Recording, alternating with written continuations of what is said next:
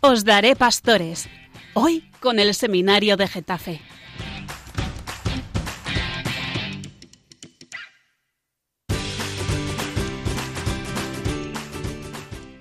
...5 de enero de 1953. Estamos en el Teatro Babilón de París, donde un selecto grupo de 75 espectadores asisten al estreno de una obra de teatro publicada unos años antes. En el escenario, un par de vagabundos, Vladimir y Estragón, se encuentran dialogando mientras están a la espera de un tal Godot que no aparece en toda la obra. Este teatro, Esperando a Godot, una obra de Samuel Beckett, eh, es una obra que siempre viene a mi cabeza cuando empieza el Adviento. Me llamo Gabriel y somos el Seminario de Getafe y esto es Os daré pastores eh, con el propedéutico. Buenas noches a todos nuestros queridos oyentes. Buenas, noches. Buenas noches, don Gabriel. Después de un mes de espera, estamos de nuevo aquí con ustedes en esta noche y en este programa, en el tiempo de Adviento, queremos eh, hablar de cómo nos preparamos en este tiempo los cristianos. Os hablaba de esta obra de teatro de Samuel Beckett, Esperando a Godot, en la cual eh, los, de los 75 espectadores que estaban en el teatro, más de la mitad se fueron antes de que terminara la obra. Sin embargo, este premio Nobel, esta obra eh, de teatro, es uno de los máximos exponentes del teatro del absurdo y del existencialismo. Porque resulta que este Godot, al que están esperando estos dos vagabundos, mm, nunca llega, no se sabe quién es, no, no aparece nunca en escena y no queda muy claro cuál era esa esperanza. Muchos quieren ver en, esta historia un ejemplo de una espera vacía, como un antiadviento o algo así. Aunque el autor decía que no tenía ninguna intención de mm, transmitir una idea antirreligiosa. Sin embargo, eh, Vladimir y Estragón nunca reciben la visita de ese tal Godot que curiosamente se parece mucho a God, que significa Dios en inglés. ¿Sí? Nosotros, sin embargo, sí sabemos a quién esperamos y por eso en este programa queremos eh, ayudarnos a abrir nuestro corazón al Señor que llega. Por eso, adelante con nuestra primera sección. Clases bíblicos.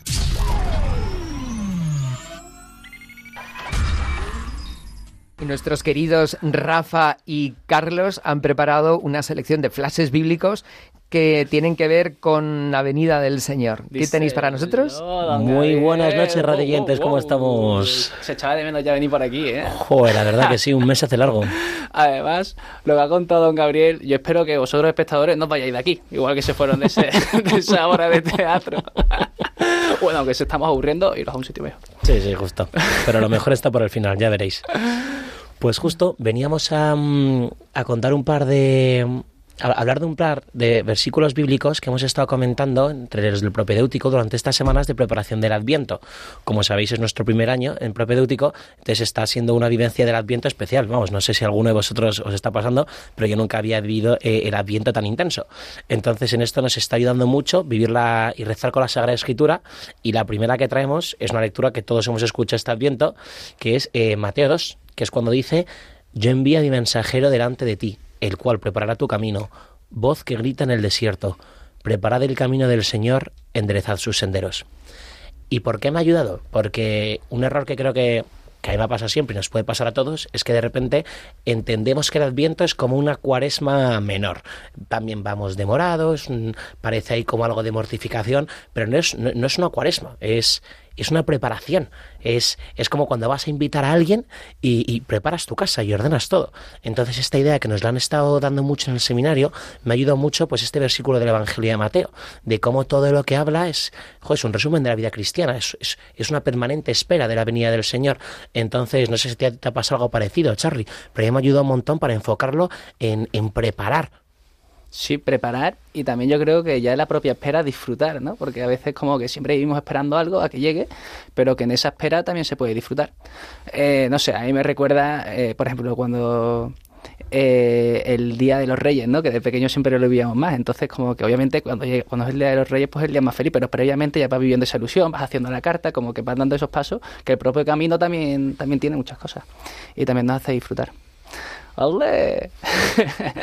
bueno, yo quería comentaros, eh, ahora hemos hablado de la espera, pues de, de la palabra que la completa, ¿no? La esperanza. Perdón por ese chiste malo. No, Que- es muy importante porque eh, esperar desesperados es un, un drama, es un problema que a veces es muy común en nuestro tiempo, la desesperanza. Al contrario, una espera esperanzada no es una redundancia, es una bendición. ¿Y Mm. qué cita sobre la esperanza nos traes, Charlie? Pues yo sobre la esperanza eh, traigo, bueno, es un poco largo, pero, o sea, mientras más lea de escritura, mejor, porque las palabras que dice la Biblia son mucho mejores que las que yo pueda decir.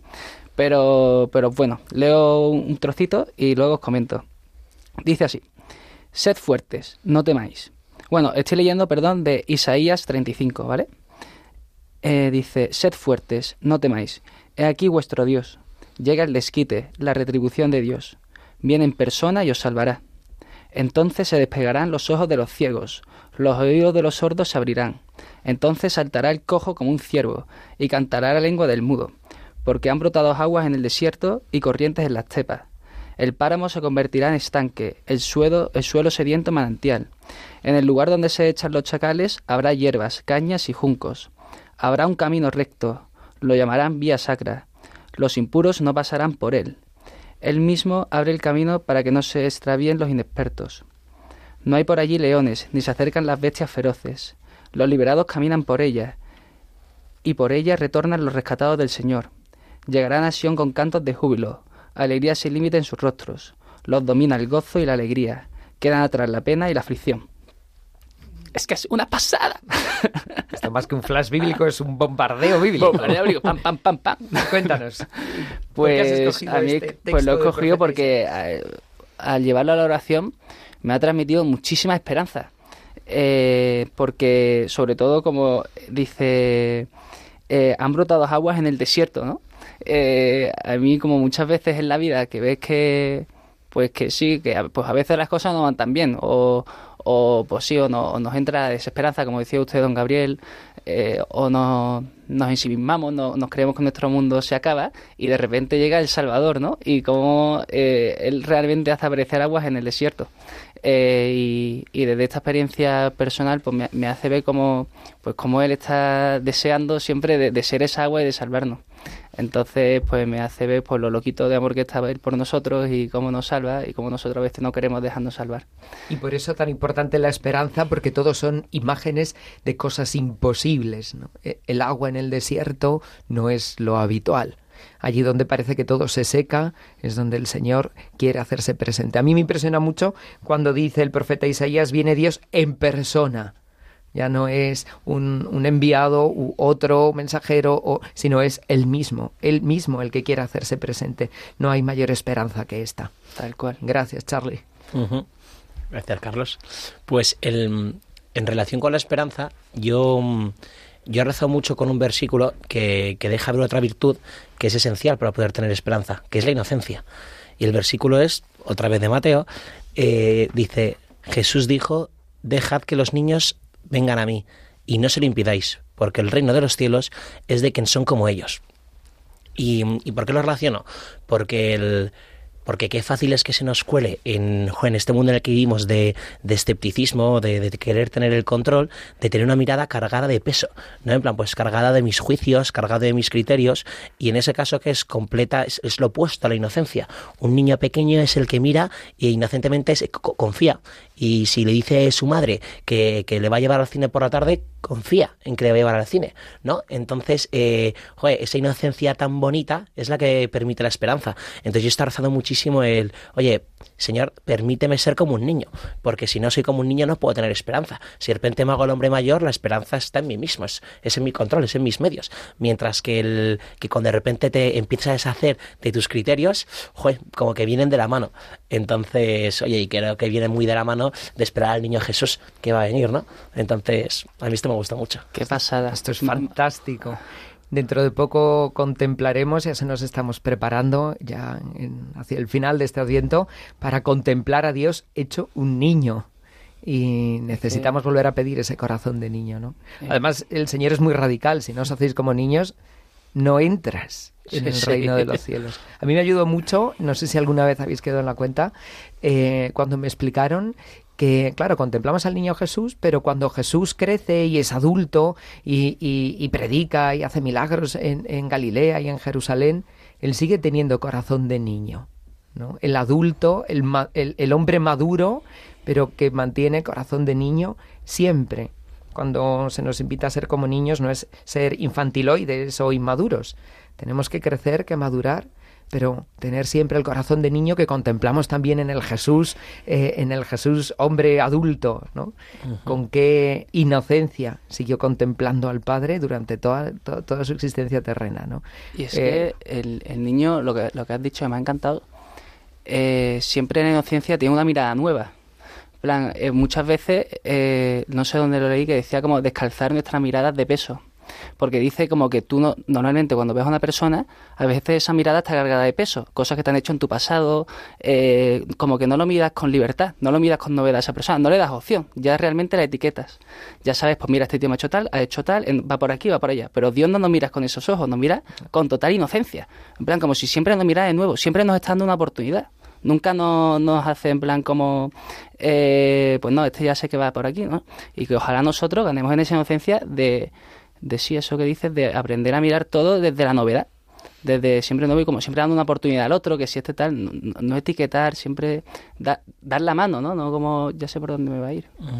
Y por eso en este Adviento os pedimos que eh, pedimos al Señor que nos ayude a tener este corazón de niños, a disfrutar de, de, la vida, de este tiempo de Navidad, a dejar que Él nos devuelva esta inocencia y la alegría de los niños. Eso, es. ¿Tenemos alguna cita más? era la última. les dejamos con algo de música. Vamos a acabar con ello. Es, este es el día que actúa el Señor, sea nuestra alegría y nuestro gozo. Es una espera, la inocencia, la esperanza, todo que sea unos días de fiesta, Nochebuena, Navidad, son días para disfrutar, para agradecer, para estar, y ya no solamente Navidad, ahora que estemos alegres, que el niño Jesús va a venir, hombre. este es el día en que actuó el Señor. Eh, esto que es la antífona pascual, por excelencia. Y Salmo 117. Eh, sabemos que el Salmo 117, que también tiene que ver mucho con la Navidad. No por eh, nada, dentro de poco nos felicitaremos las Pascuas.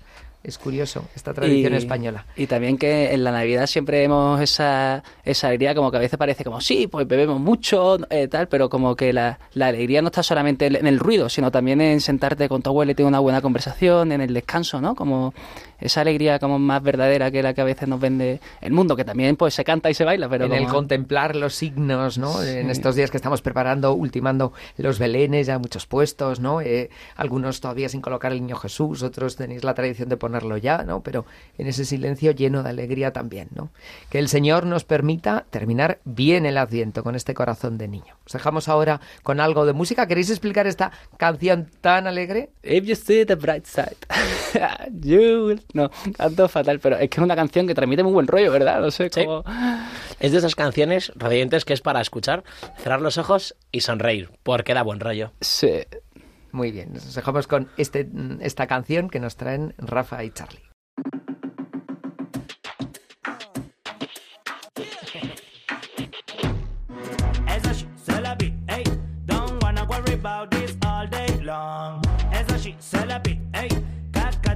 Casa teva al rey. Hey.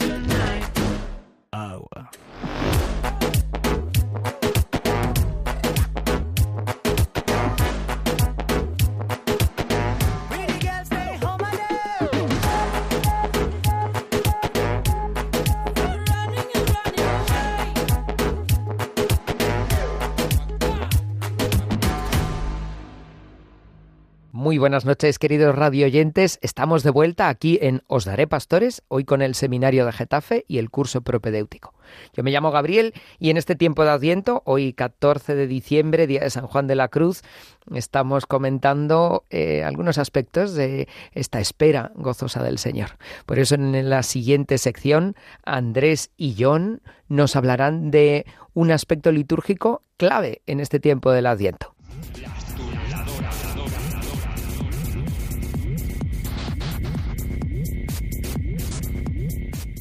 Aunque muchas cosas a nuestro alrededor hablen ya de la Navidad, todavía no es Navidad. Estamos en tiempo de preparación y el Adviento litúrgicamente está cargado de signos, de palabras, de detalles. Andrés, ¿de qué nos queréis hablar hoy?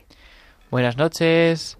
Pues miren, esta noche vamos a tratar un tema que a nosotros nos fascina y bueno, como decía Rafa al, comenzar esta, este programa, eh, tenemos que ser niños para entrar bien en el Adviento y la Iglesia, como madre que es, nos presenta pues una herramienta preciosísima para entrar en este tiempo, que es la liturgia y más concretamente, según nos vamos acercando a, a la Navidad, a este día de, de este 24 de diciembre, pues la Iglesia nos presenta una riqueza excepcional en lo que se conoce como las antífonas de la O. Antífonas mayores de Adviento o antífonas de la O. Estas son las antífonas que se rezan en las vísperas, en la parte en la que se reza el Magnificat, pues se leen unas antífonas que posteriormente os vamos a leer para que las podáis apreciar. Y tiene una belleza excepcional que, bueno, ya veréis, ya veréis. A ver qué... Bueno, John, ¿tú qué opinas de estas antífonas? ¿Qué, qué se te ocurre así para decirles a los oyentes? Mm, Bueno, de entrada podemos meterles un poco de, de historia. Las antífonas de la O empiezan a popularizarse entre los siglos VII y VIII, cuando ya se asienta del todo en la liturgia de Roma y se extienden al resto de la Iglesia. Sin embargo, podemos decir que Boecio ya las mencionaba en sus escritos allá- allá por el siglo VI, es decir, que ya se utilizaba. Desde entonces las antífonas de la O no han tenido ninguna variación, sino que se han mantenido iguales a lo largo de la historia.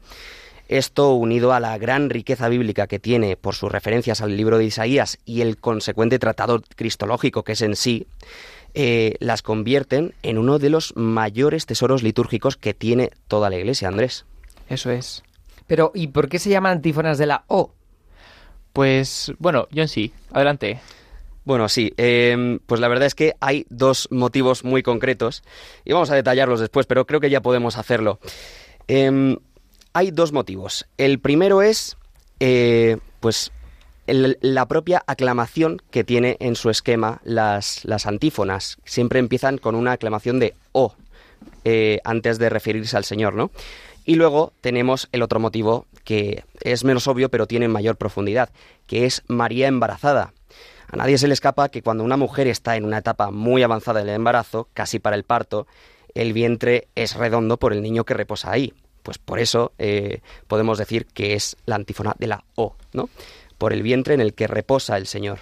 Y nos ayudan a contemplar esa expectación de la Virgen antes del parto. Esa es. Por lo Eso tanto, es. aclamamos y llamamos al niño con mayúsculas que está a punto de nacer del vientre de María, que ya casi está aquí.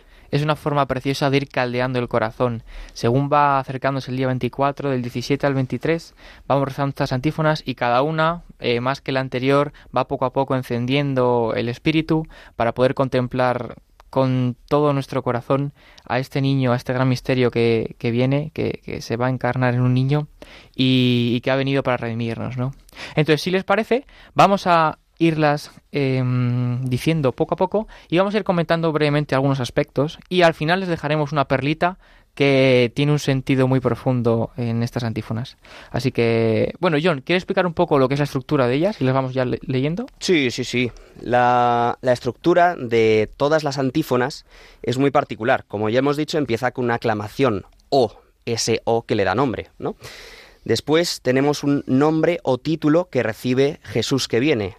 Este es diferente conforme pasan los días y como decíamos va subiendo cada vez más esa intensidad. Después tenemos unas palabras que vienen a explicar por qué Jesús recibe ese título. Y por último, una fórmula de petición en la que se pide que venga ya a nosotros, que Eso venga a salvarnos. Cada petición está adecuada al título de cada día. Y bueno, yo creo que ya podemos empezar a detallárselas y ya irán viendo cómo se cumple esta estructura y cómo se cumple esa subida de intensidad. Adelante. Pues bien, tenemos la primera. Oh sabiduría, que brotaste de los labios del Altísimo, abarcando del uno al otro con fin y ordenándolo todo con firmeza y suavidad. Ven y muéstranos el camino de la salvación. preciosa. Aquí tenemos a, a Cristo, ¿no? Contemplado como sabiduría, como ese verbo de Dios, ese verbo que, que es la verdad, que, que ha ordenado todo, que ha creado el universo y que por el cual se ha hecho todo. Ese, ese Dios que, que viene a nosotros y que viene a mostrarnos el camino de la salvación. Él que es el camino, la verdad y la vida, viene y sale a nuestro encuentro precisamente para que nosotros podamos llegar a Dios gracias a Él. Segunda antífona.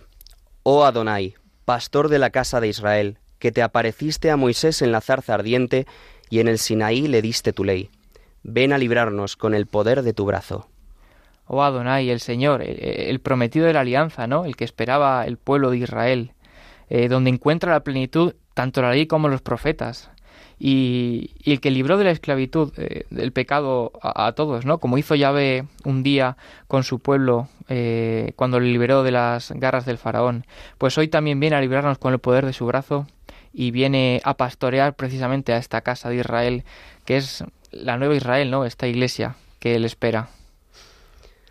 Tercera, vamos avanzando. Oh renuevo del tronco de Jesé, que te alzas como un signo para los pueblos, ante quien los reyes enmudecen y cuyo auxilio imploran las naciones. Ven a librarnos, no tardes más. o el renuevo, ¿no? E- El, el vástago de Jesé, ese, ese retoño vigoroso que, que nace de la estirpe de David, que, que, que se va a alzar y que será alzado efectivamente cuando venga a morir por nosotros, eh, pues viene a salvarnos, ¿no? Viene, viene a librarnos, viene a librarnos de la muerte, del pecado. Él, que es la vida, como decíamos antes, viene a ser alzado por nosotros, viene a entregar la vida para que nosotros podamos tenerla y para que como ese renuevo que brota con vida, brota lleno de vigor, pues nosotros también podamos tener una vida plena en Él.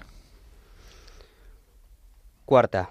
Oh llave de David y cetro de la casa de Israel, que abres y nadie puede cerrar, cierras y nadie puede abrir. Ven y libra a los cautivos que viven en tinieblas y en sombra de muerte. Es la llave, ¿no? Esa llave que, pues por su resurrección gloriosa, vendrá a abrir las puertas del cielo y vendrá a liberar a todos los justos que esperaban eh, la venida precisamente de este Mesías y que viene a liberar también a los cautivos que vivían esclavos del pecado, que viven esclavos de tantos vicios, ¿no? Como hoy día podemos contemplar y que resulta una esperanza para todo, para todo el mundo. Y pues este cetro de la casa de Israel que une a, a todos los pueblos bajo, bajo su poderío. Quinta. Oh sol que naces de lo alto, resplandor de la luz eterna, sol de justicia, ven ahora a iluminar a los que viven en tinieblas y en sombra de muerte. nos unimos aquí a, Simeón, ¿no? En ese, en ese cántico, en ese Benedictus, eh, en el cual proclama a Cristo como sol, como sol que viene a romper eh, esa tiniebla, a rasgar ese velo con el cual nosotros no podíamos ver. Ese, esa persona que es luz de luz, que viene a iluminar todos los recovecos de nuestra vida y a darnos un- una nueva esperanza, pues viene también ahora a salvarnos. Como ya hemos dicho, se va cumpliendo el esquema y vamos subiendo esa intensidad. Ya casi hemos llegado. Sexta. Oh Rey de las naciones y deseado de los pueblos, piedra angular de la Iglesia, que haces de dos pueblos uno solo. Ven y salva al hombre que formaste del barro de la tierra. Oh Rey, el Rey del universo que celebrábamos justo antes de empezar el Adviento, ¿no? Esta antífona viene a recoger todo ese tiempo de Adviento y a concretarlo. Es el Rey que viene, que llega, que es monarca y emperador de todo lo creado, que es tan esperado, deseado de los pueblos, que es la piedra angular, la piedra que desecharon los arquitectos y que ahora se ha convertido en, en- en la clave, en la piedra de clave que sostiene todo el edificio de la iglesia, que precisamente hace de dos pueblos uno, que ha unido a los judíos, los gentiles, gracias a, su cruz y a su venida gloriosa eh, que nos ha salvado, viene a, a salvar nuestro barro, a purificarlo, a elevarlo, a hacerlo divino con su venida a la tierra, ¿no? Él que es Dios se hace hombre para que nosotros, siendo hombres, podamos aspirar a, a esa divinidad.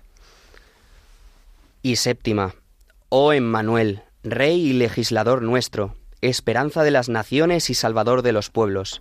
Ven a salvarnos, Señor Dios nuestro. Aquí ya es bastante directo. Eso es, es como el colofón, eh, la gloria de todo lo que viene, ¿no? Del, niño que viene a vernos, que es Dios con nosotros, que se ha hecho carne, que lo podemos tocar, lo podemos contemplar, lo podemos adorar, que es la esperanza de todas las naciones, el, el- lo que va a hacer que todos nosotros nos salvemos, ¿no? Que salve a todos los pueblos. Y ya termina con el ven a salvarnos, Señor Dios nuestro, ¿no? Como con esa súplica que ha ido caracterizando todo el Adviento.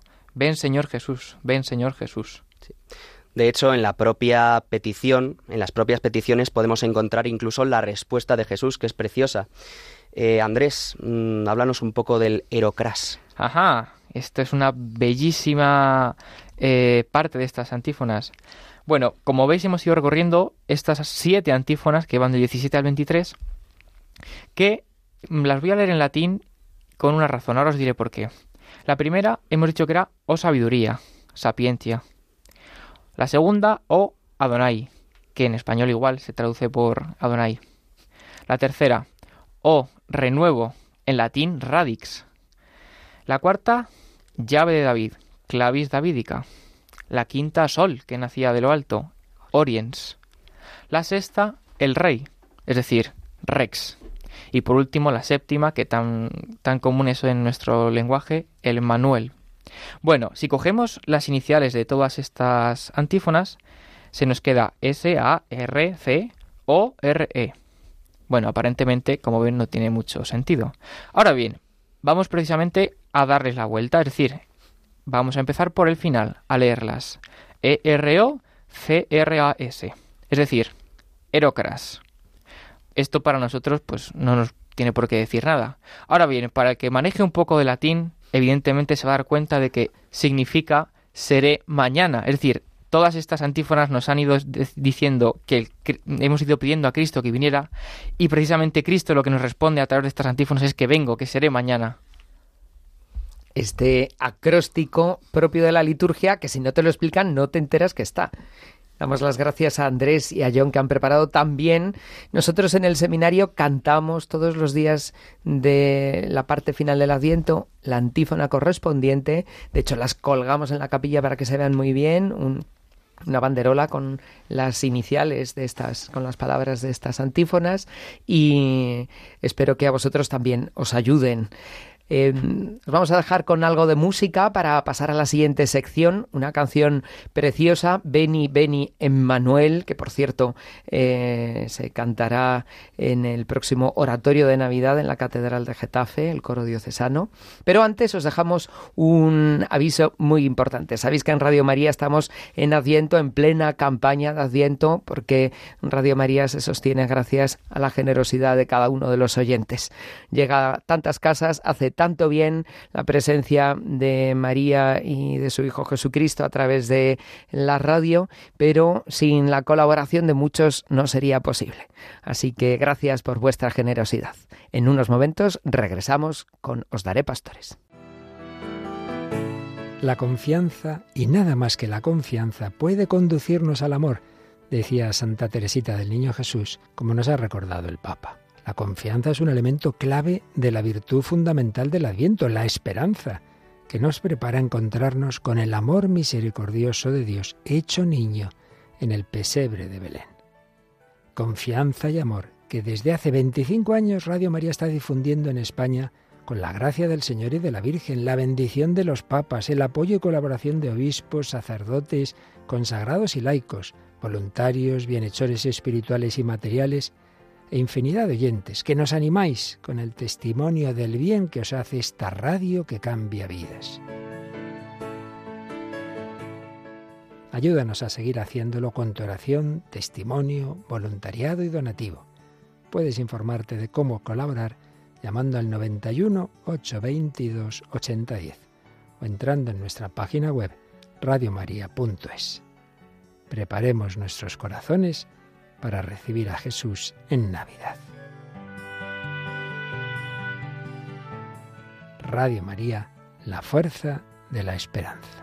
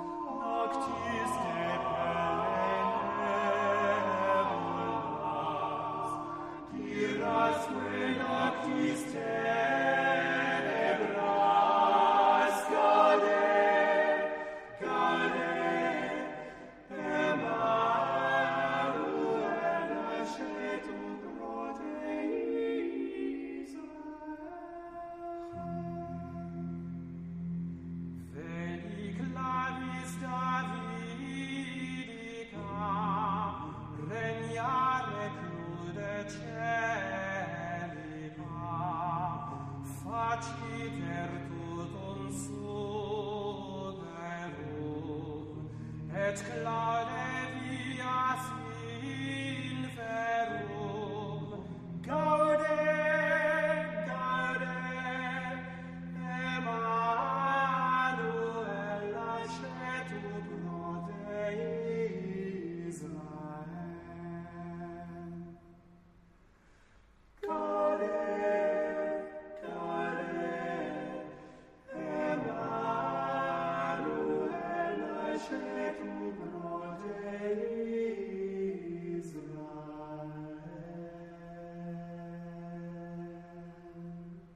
Buenas noches de nuevo, queridos radioyentes. Esto es Os Daré Pastores. Somos el seminario de Getafe y vamos dentro con la siguiente sección en la que siempre os traemos un texto importante. El bosque de libros.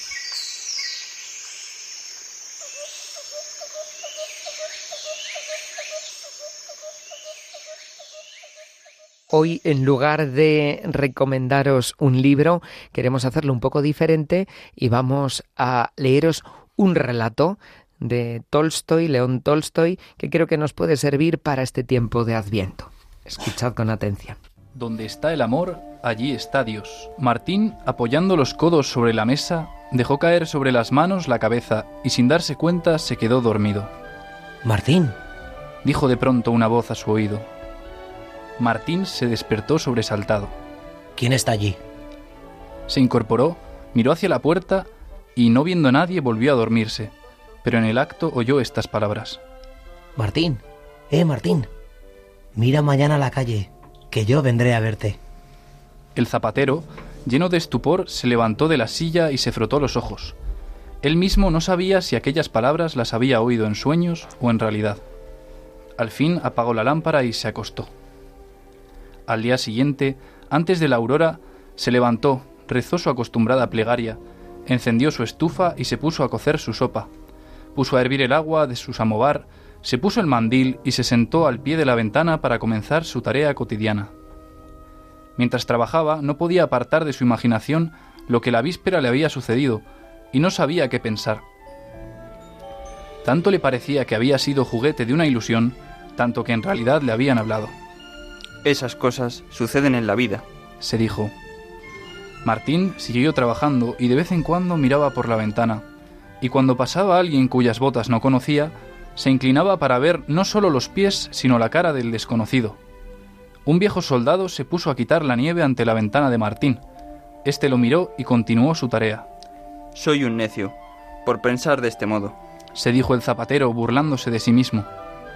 Es Stepanich quien quita la nieve, y yo me figuro que es Cristo, que viene a verme. En verdad estoy desvariando, imbécil de mí. Sin embargo, al cabo de otros diez minutos miró de nuevo por la ventana y vio a Stepanich, que dejando apoyada la pala contra la pared, descansaba y trataba de calentarse. Es muy viejo ese pobre hombre, se dijo Martín. Se ve que ya no tiene fuerzas ni para quitar la nieve. Tal vez le convendría tomar una taza de té. Y justamente tengo aquí mi samovar que va a apagarse. Ven a calentarte, le dijo.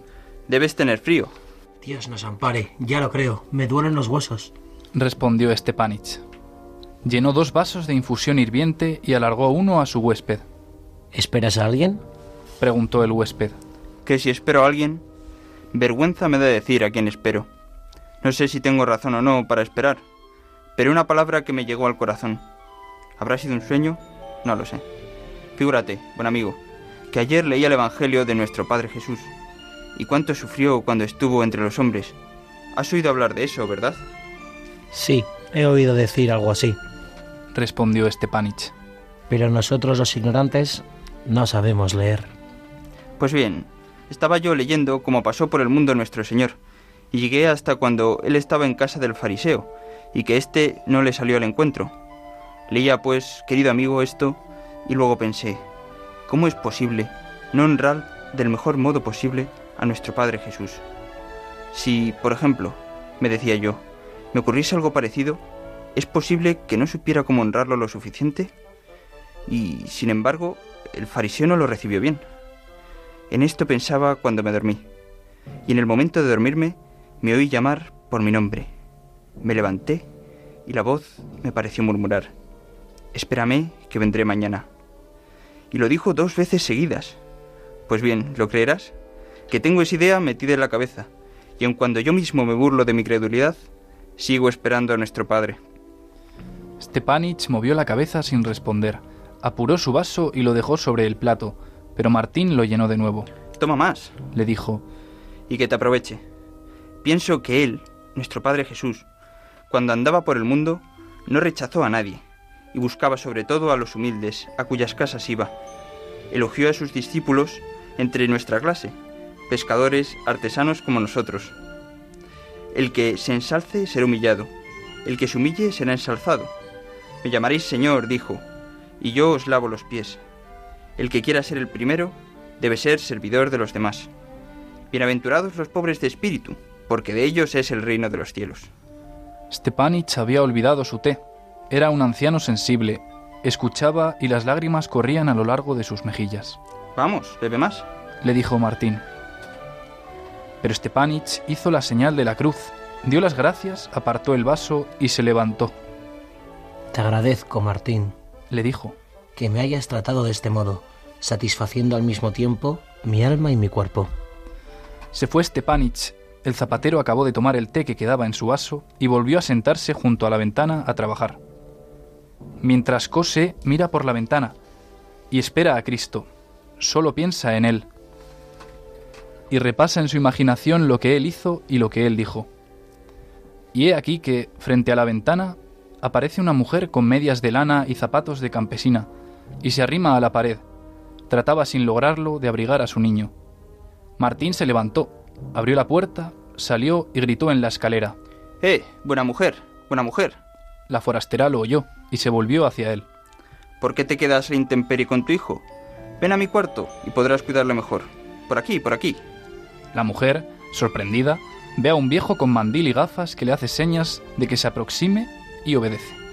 Siéntate junto a la estufa. Caliéntate y da de mamar al pequeño. Martín volvió la cabeza, se acercó a la mesa, tomó un pan, un tazón, se acercó a la estufa en donde hervía la sopa, vertió el caldo en el tazón y lo colocó sobre la mesa. Cortó el pan, extendió una servilleta y puso un cubierto. Siéntate, Le dijo, y come, buena mujer. Mientras tanto, yo tendré a tu hijo. He sido padre y sé cuidar de los pequeñuelos.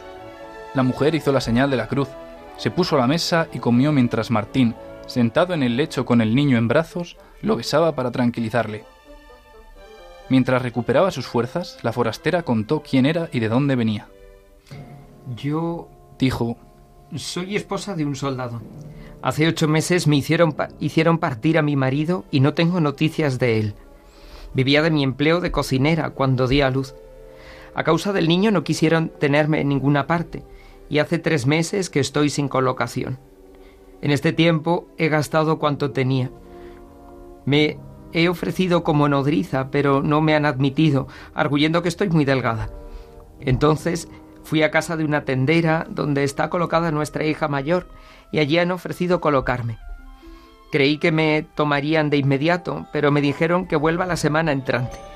La tendera vive muy lejos y estoy extenuada, y mi pobre pequeño también. Por fortuna mi patrona ha tenido compasión de nosotros y nos deja, por amor de Dios, dormir en su casa. Si no, no sé qué habría sido de mí y de mi hijo. Ayer empeñé por 20 copecas mi último mantón. La mujer se acercó al lecho y cogió al niño. Martín se levantó y acercándose a la pared buscó y halló un viejo abrigo. Toma, Le dijo. es malo, pero siempre servirá para cubrirte. La forastera miró el abrigo, miró al viejo, tomó la prenda y rompió a llorar. Esta dijo, Dios te lo premie, buen hombre. Él, sin duda, me ha traído junto a tu ventana. Sin ti, el niño se hubiera helado.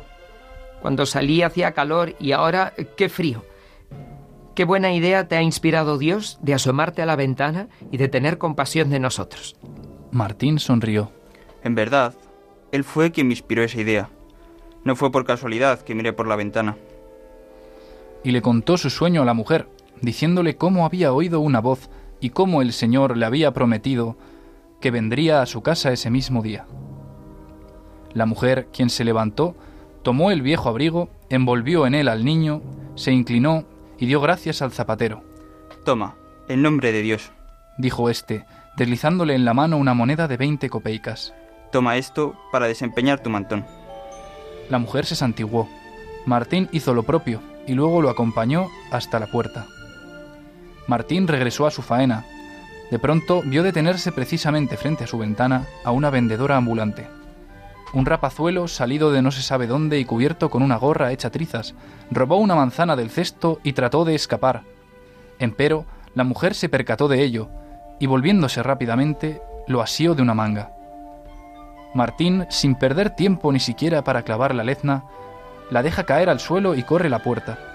Se precipita a la calle y encuentra a la vieja jalando todavía de los cabellos al pillete, golpeándolo sin misericordia y amenazándolo con entregarlo a un guardia. El muchacho seguía forcejeando y negaba su delito. No ha cogido nada. Gritaba. ¿Por qué me pegas? Déjame. Martín quiso separarlos, cogió al muchacho de la mano y dijo Déjalo, ancianita. Perdónalo, por Dios. Voy a perdonarlo de modo que se acuerde hasta la próxima. Martín suplicó de nuevo. Mimas demasiado a ese granuja. Dijo la vieja. Lo que hubiera servido era sentarle las costuras de tal modo que se hubiera acordado toda la semana. Eh, ¿qué es eso? exclamó el zapatero. Nosotros juzgamos así, pero Dios nos juzga de otro modo. Si hubiera que azotarlo por una manzana, ¿qué habría que hacer con nosotros por nuestros pecados? La vieja guardó silencio. Martín contó a la anciana la parábola del acreedor que perdonó la deuda y del deudor que quiso matar a quien lo había favorecido. La vieja y el muchacho escuchaban.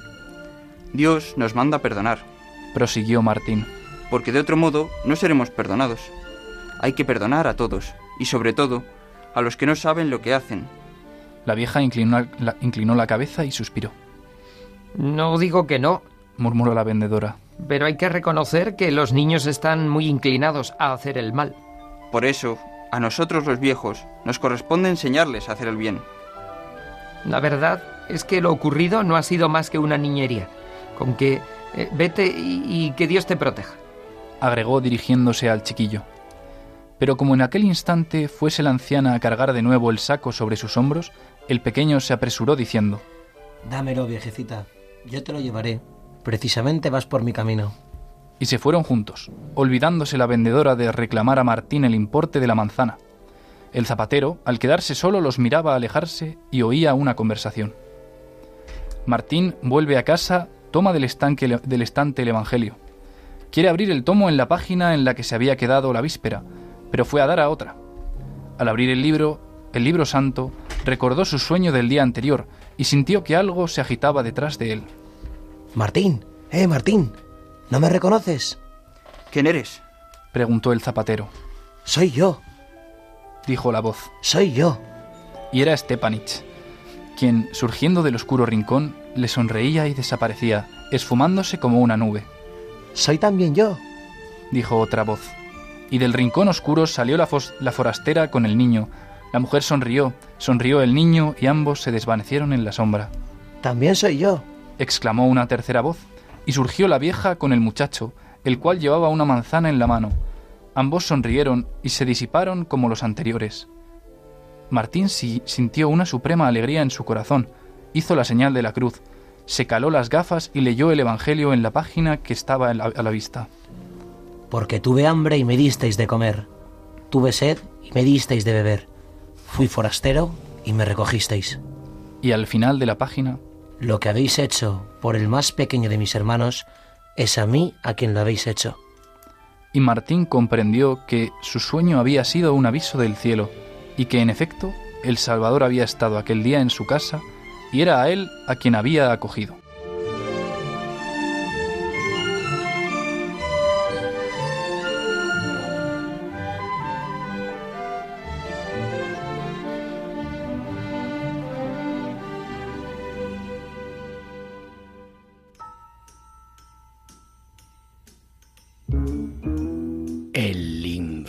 Infiltrado. Y en esta última sección nos infiltramos en la vida del seminario para que conozcáis un poco más cómo vivimos. Marco y Juan, ¿qué nos queréis contar? Buenas noches, radioyentes. No sé si alguien queda despierto, que ya es muy tarde, y aunque haya sido muy entretenido el, el programa. Eh, Juan, ¿qué tal estás? ¿Qué tal llevas el Adviento? Muy buenas, Marcos. Buenas noches. Yo estoy de maravilla, la verdad, porque estamos viendo un Adviento como seminario brutal. Ahora bien, estoy también un poco irregular porque ayer tuvimos examen de metafísica y la verdad es que me salió bastante, pues eso, que a lo mejor apruebo, a lo mejor no. ¿Qué tal tú, Mano? Manu? Eh, bueno, yo muy bien. Es verdad que, como decía antes Rafa, es la primera vez que vio el Adviento dentro de un seminario y normalmente nunca me daba cuenta porque, o sea, que era Adviento, era como un domingo más y decía, anda, ha empezado el Adviento. Y ahora me he dado cuenta que el inicio del curso, del, de- bueno, del, del año litúrgico, eh, es a mitad del, bueno, al final del año, pero no es Nochevieja. Entonces, he descubierto varias cosas este año, ¿no? Y quiero decir una cosa, eh, perdón por entretenerme mucho, pero que me ha encantado cuando el rector el primer día de Adviento nos dijo eh, que el año no es siempre lo mismo, o sea, porque decimos siempre lo mismo Adviento, eh, luego está el tiempo ordinario, luego está, vamos, la cuaresma, es como todo lo mismo, ¿no? Y dices, pienso en los radioyentes que ya tendrán algunos una determinada edad y dirán, pero ¿para qué? Tanto tiempo siempre lo mismo, ¿no? Y no, hay novedad, ¿no? Y es curioso que decía, no es un círculo que no, es- que no que se cierra constantemente y que siempre vuelve a empezar lo mismo, sino que es una espiral, que vamos siempre subiendo pa- para conocer más a, Cristo, ¿no? Al que viene. Y, y eso a mí me marcó mucho, porque digo, esto es lo que nos caracteriza, a los cristianos, ¿no? De poder decir que, que siempre hay algo nuevo cada año, ¿no? Y, y revisar cada año qué, qué ha pasado durante el curso para decir estoy más cerca de Cristo, ¿no? Del Señor. Eso es, mano, justo es el lema este que te gusta tanto, ¿no? De yo hago nuevas todas las cosas. Muy pues bien. hace nuevas, nuevos todos los años, ¿no? Y, y es verdad, bueno, que, que está siendo una pasada, ¿no? Yo es verdad que también recuerdo, como dices tú, vivir los, los advientos, pues el calendario de chocolatinas, ¿no? Que ya llega Nochebuena, Nochebuena, te llega la chocolatina grande y llegan los regalos. Y ahora lo estoy viendo, pues hombre, ayuda por la liturgia, ¿no? Que hemos hablado antes, ayuda por, por este clima de oración, ¿no? Es verdad que esto es una curiosidad del seminario, pero ahora intentamos que el silencio mayor que tenemos, ¿no? Sea justo después de cenar, ¿no? Y normalmente tenemos una hora, pues, no sé, nos echamos un billar o alguien, pues, hacíamos una junta de Santo Tomás de Aquino, ¿no? Alguna cosa. Y ahora, pues, es un poco de silencio, aunque es verdad que los de perpedútico, que somos un poco novatos, lo rompemos a menudo. Yo, yo el primero, y me tengo que confesar. Lo van haciendo cada vez mejor, ¿eh? Lo vais haciendo cada vez mejor. Bueno, Juan, cuéntanos qué hemos hecho en este tiempo de, de Adviento, el principio. Pues, pues estamos haciendo cosas súper interesantes y pues he puesto unas, unas cuantas en la lista, a mano. La primera de todas, importantísima, 8 de diciembre, la vigilia de la Inmaculada. Qué día tan especial, ¿verdad, mano? Sí, Bueno, fue el 7, el 7, ¿no? El 7 Bueno, por la, vigilia, noche. la, la vigilia del 7, la Inmaculada Concepción el 8, ¿cierto? Fue una misa por la noche, bueno, a, la- a las 9 de la noche y, y hasta las 12 nos quedamos ahí en la Basílica del, del Cerro Los Ángeles, ¿no? Y, ¿Y qué cantamos? y fue curioso que cantamos el, aca- el Acatistós, que es un canto a la Virgen, y que llevamos un- unas cuantas semanas ensayando todo el seminario, todos los lunes por la noche tenemos coro, ¿no? Y, y la verdad que salió bastante más bonito de lo que solía salir en los ensayos. Sí, porque era desastroso a veces. Pero muy bien, ¿eh? Muy bien. Y hay gente que viene a la Basílica, de hecho el año que viene os invitamos ya, bueno, solo para escuchar el, acati- el- Acatistós y luego también se queda en misa y dice, pues esto es una pasada, ¿no? La vigilia de la Inmaculada que se retransmitió por Radio María. Y os recordamos que cacisto significa de pie, estar de pie, el que no está sentado. Porque es un canto que se escucha estando todo el tiempo de pie. Bueno, y es verdad que la letra es una, es una locura. La Sí. letra, bueno, es para rezarla. Una catequesis mariana muy antigua eh, de la tradición oriental que nos ayuda a mirar a la Virgen en este tiempo de Adviento.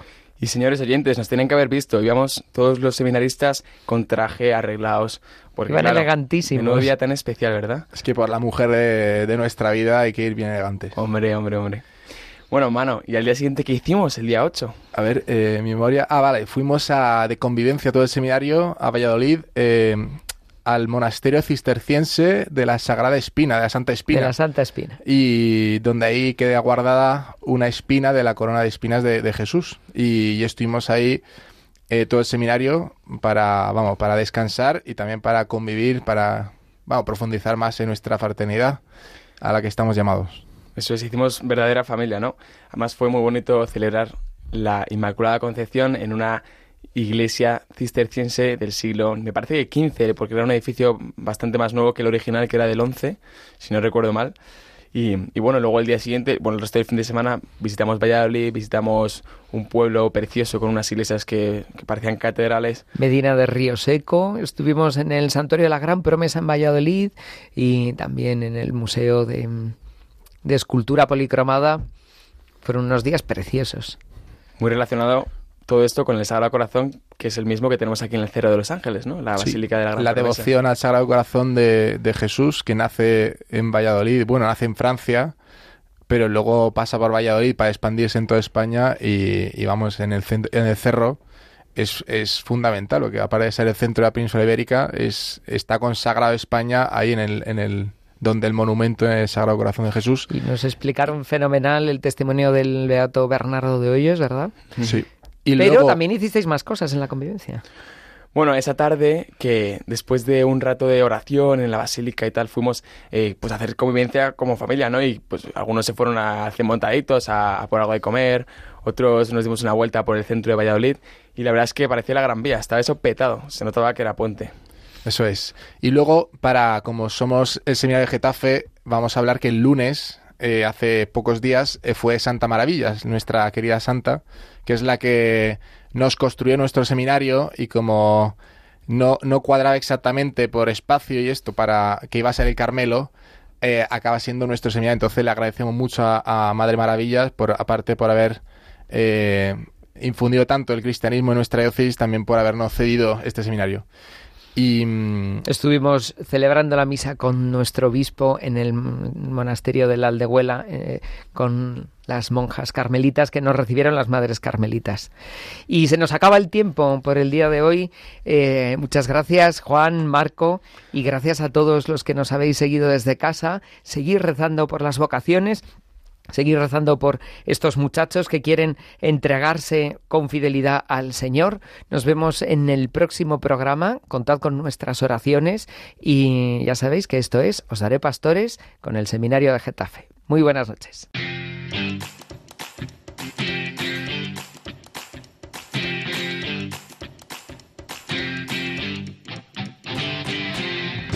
Os daré pastores. Hoy con el Seminario de Getafe.